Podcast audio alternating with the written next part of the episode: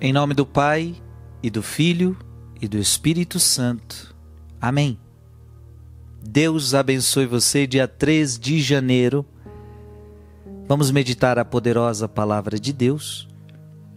Hoje eu quero meditar com você primeira carta de São João, capítulo 3, versículo 22 a capítulo 4, versículo 6. Caríssimos, qualquer coisa que pedimos, recebemos dele porque guardamos os seus mandamentos e fazemos o que é do seu agrado. Este é o seu mandamento: que creiamos no nome do seu Filho, Jesus Cristo, e nos amemos uns aos outros de acordo com o mandamento que ele nos deu. Quem guarda os seus mandamentos permanece com Deus e Deus permanece com ele. Que ele permanece conosco, sabemos-lo pelo Espírito que ele nos deu. Caríssimos, não acrediteis em qualquer espírito, mas examinai os espíritos para ver se são de Deus, pois muitos falsos profetas vieram ao mundo. Este é o critério para saber se uma inspiração vem de Deus. Todo espírito que leva a professar que Jesus Cristo veio na carne é de Deus. E todo espírito que não professa fé em Jesus não é de Deus é o espírito do anticristo. Ouvistes dizer que o anticristo virá, pois bem, ele já está no mundo. Filhinhos, vós sois de Deus e vós vencestes o anticristo. Pois convosco está quem é maior do que aquele que está no mundo. Os vossos adversários são do mundo, por isso agem conforme o mundo, e o mundo lhes presta ouvidos. Nós somos de Deus quem conhece a Deus, escuta-nos. Quem não é de Deus, não nos escuta. Nisto conhecemos o espírito da verdade e o espírito do erro. Palavra do Senhor. Interessante. Olha que bonita essa palavra. Nós somos de Deus. Quem conhece a Deus, escuta-nos. Quem não é de Deus não nos escuta.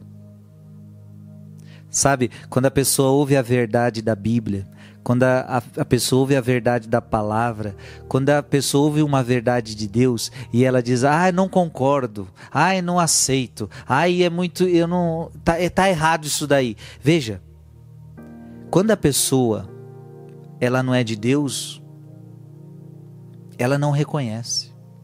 Olha que forte essa palavra. Nós somos de Deus. Quem conhece a Deus, escuta-nos. Então, aquela pessoa que é de Deus, que conhece a Deus, que conhece a palavra, que quer viver a palavra, ela escuta a gente. Mas quem não é de Deus não nos escuta. Por quê? Porque não suporta, não suporta. Tem gente que não suporta ouvir a verdade. Nisto reconhecemos o espírito da verdade e o espírito do erro. Ou seja, quem dá ouvidos à palavra é da verdade. Quem não dá ouvidos à palavra de Deus é do erro, é, é, é o espírito do erro, é do anticristo.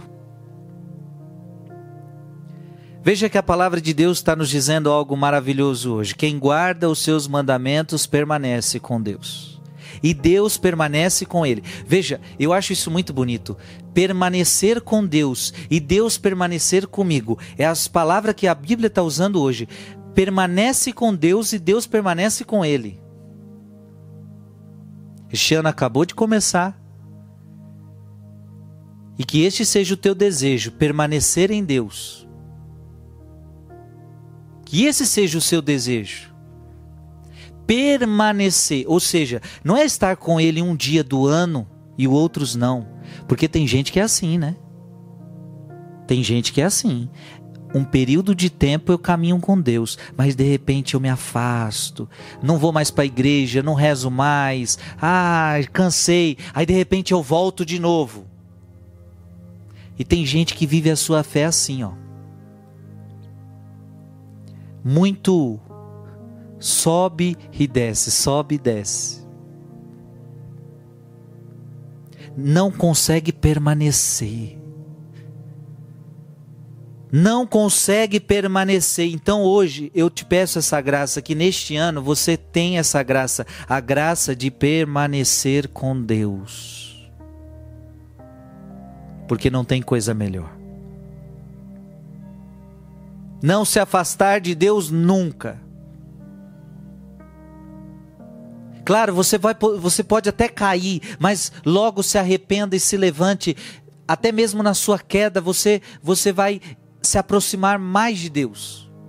Você não vai desistir de Deus, você não vai desistir de Deus. O problema é daqueles que desistem de caminhar com Deus. Você entende? O problema é aqueles que desistem de caminhar com Deus. O, o, problema é daqueles que dizem: "Ah, não quero mais, não aguento mais, eu vou abandonar tudo. Eu vou abandonar as coisas de Deus". Não, não faça isso. Permanecer com Deus.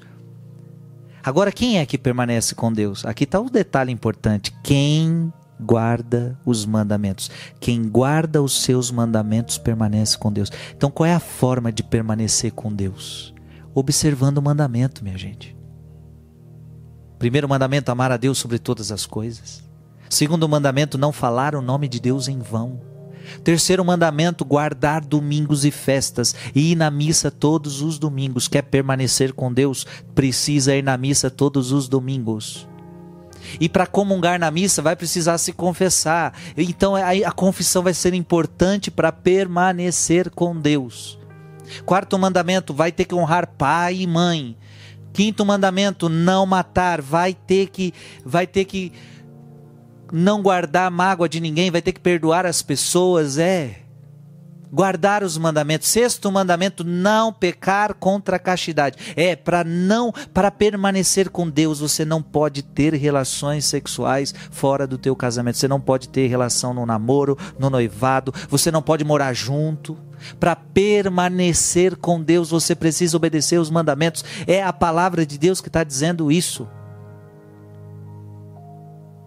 Por quê, minha gente? Quando eu não obedeço o mandamento, eu estou cometendo um pecado grave. Aliás, todo pecado contra os dez mandamentos é um pecado mortal. É um pecado que te separa de Deus. É por isso que eu, desobedecendo o mandamento, eu não estou permanecendo com Deus. Isso é sério. Porque pecar contra qualquer um dos dez mandamentos é pecado mortal. Se você não sabia, fique sabendo. Qualquer um dos dez mandamentos é pecado mortal. Te afasta de Deus. Isso é muito sério. A palavra de Deus está te pedindo hoje: permaneça com Deus.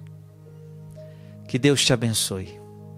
Em nome do Pai, e do Filho, e do Espírito Santo. Amém.